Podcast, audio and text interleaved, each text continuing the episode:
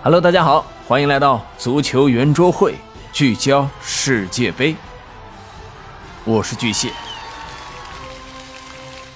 在本期节目开始之前呢，我依然需要平复一下自己的情绪。即使之前在准备稿件的时候呢，心情仍然激动澎湃。人的一生里，又能看到几次这样的决赛呢？不可否认，我们是幸运的。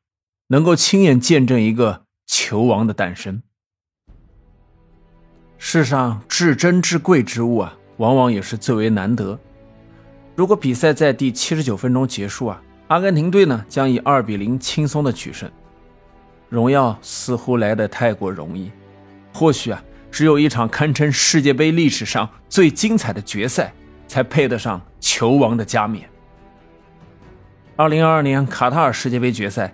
以最跌宕起伏的方式落下了帷幕。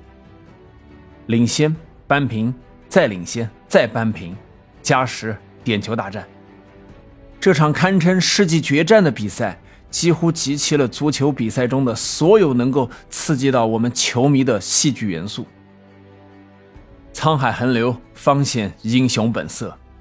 在呼唤超级巨星的终极考场，梅西和姆巴佩答对了每一道题。最后，只能站上十二码处，把一切交给命运。今天凌晨，在卢塞尔体育场，阿根廷人终于圆梦。波斯湾上空的明月见证了世界杯的成全。夜幕下，金杯的光芒照映在阿根廷人的脸庞，年轻一代的眼神如钻石般闪亮。这是梅西精神的圆满，也是潘帕斯梦想的起航。梅西在决赛中啊，打入两球。创造了两项世界杯纪录，他不仅成为首位从世界杯小组赛至决赛每个阶段都有进球的球员，还以二十六次出场成为世界杯参赛次数最多的球员。梅西本届赛事打进了七球，送出了三次助攻，荣膺世界杯金球奖。其实啊，在首场比赛爆冷负于沙特后呢，一直被诟病缺乏领袖气质的梅西。以近乎神灵般的表现，带领阿根廷一路过关斩将，闯进了决赛。最后呢，并成功捧杯。对于已经三十五岁、只缺世界杯冠军的梅西，对于上一次夺冠还是三十六年前的阿根廷，对于遍布全球的梅西的球迷来说，这无疑是最圆满的大结局。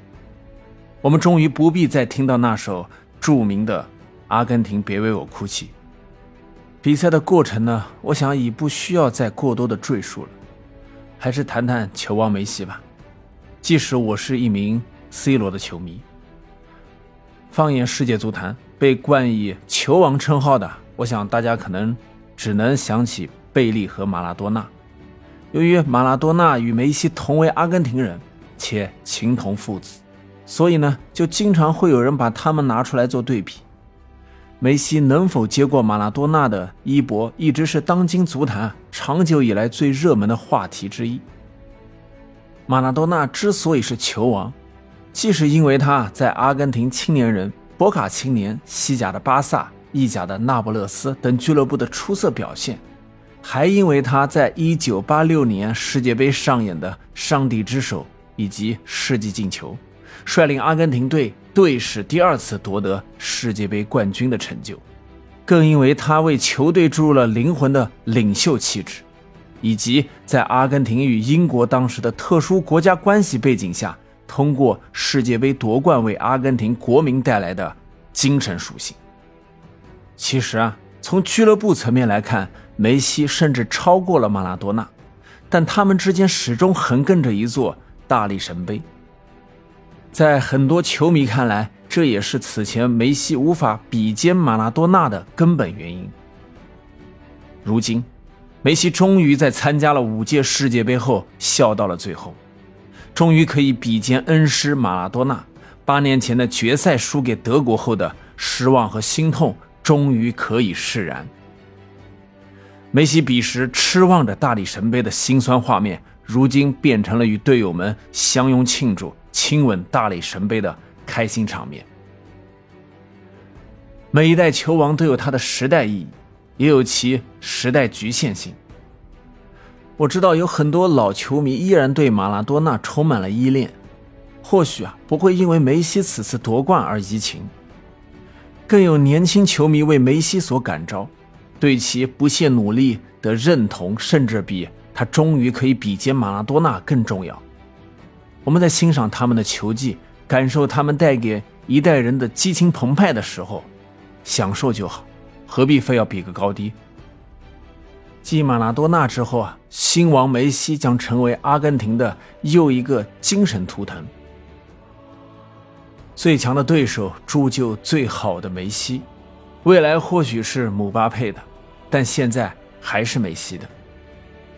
本场比赛打进三球的姆巴佩，成为1966年后首个在世界杯决赛完成帽子戏法的球员，两次把法国队从输球的边缘拉回来。